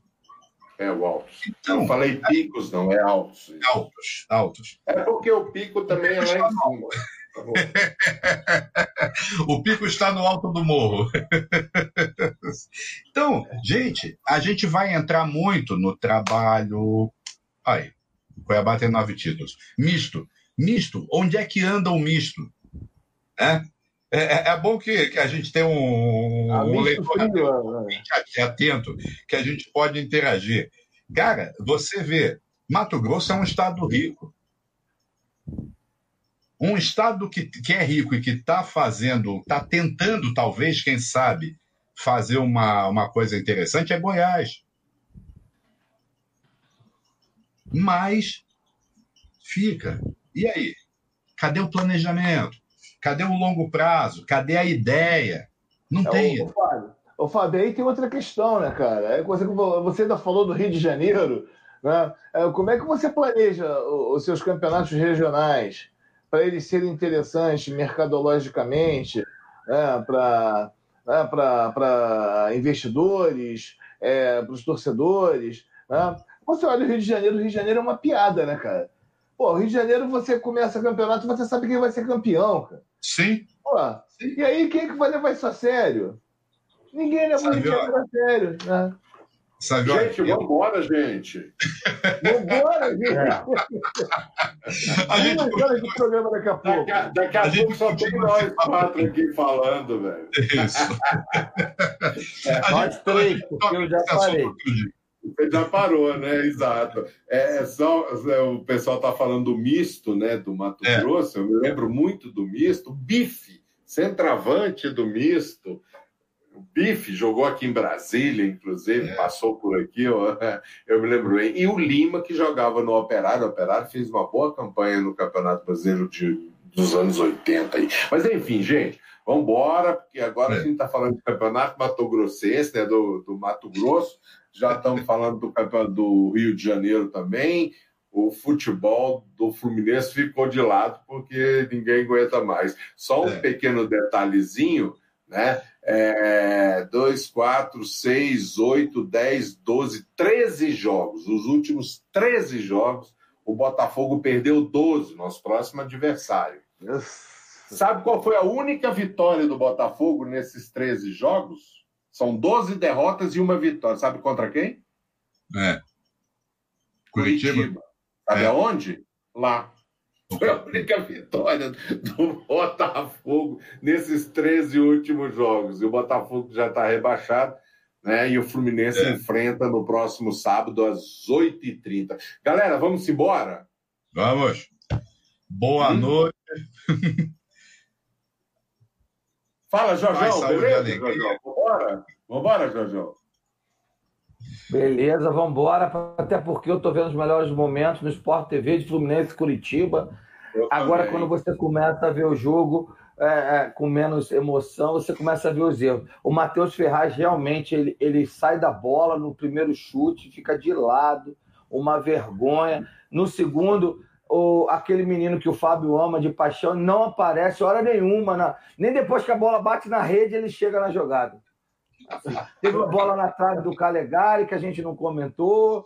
Aí, é. agora, vamos vamos que vamos. É, Porque ele nunca perdeu o gol cara, sozinho também, né? Tá igual o Elton Silva. É um li, é isso aí, cara. Ux, é, a torcida do Fluminense está descrente, né? Que o, o Jader aqui o manda não quero que faz, faz, o gol na jogada do, do Michel Araújo. Bom, galera, vamos lá. Boa noite, boa noite ao boa noite. Rafael Chagas aqui. Hoje tivemos muita participação: Jader, Rafael, Mítia, Antônio Vicente, Renivaldo, Otton, galera toda participando. Tarcísio participou aqui um começo, depois ele deu uma parada também, o, o Beto Senra, uh, ou seja, Marivaldo, Silvio, José Eduardo Magalhães, enfim, toda a galera, muita gente colocando suas opiniões. Olha o Tarcísio aí, ó, o Tarcísio reapareceu, ele estava ele tava assistindo, só estava quieto. É. mas estava participando aqui. Valeu, bom dia. É, é, já, já, já é quase bom dia mesmo. Um abraço para todo mundo, meia-noite e 18. Valeu, Savioli, valeu, Jorjão, valeu, Fábio, obrigadão por tudo. Valeu, galera. Aqui. Valeu, valeu a galera aqui do nosso Chalclécio Vieira também, um abraço. Todo mundo. Depois a gente volta, teremos na quinta-feira. Ah, é, hoje é quinta já, né? Teremos o programa hoje à noite, puxado aí pelo Overlack Lin Júnior. E no sábado tem Fluminense Botafogo. Obviamente a gente tem pré-jogo, obviamente a gente tem pós-jogo, comemorando a grande vitória goleada do Fluminense sobre o Botafogo. É, a gente tem que acreditar, tem que acreditar. Um abraço para todo mundo. Vamos fechar aqui. Falou, gente.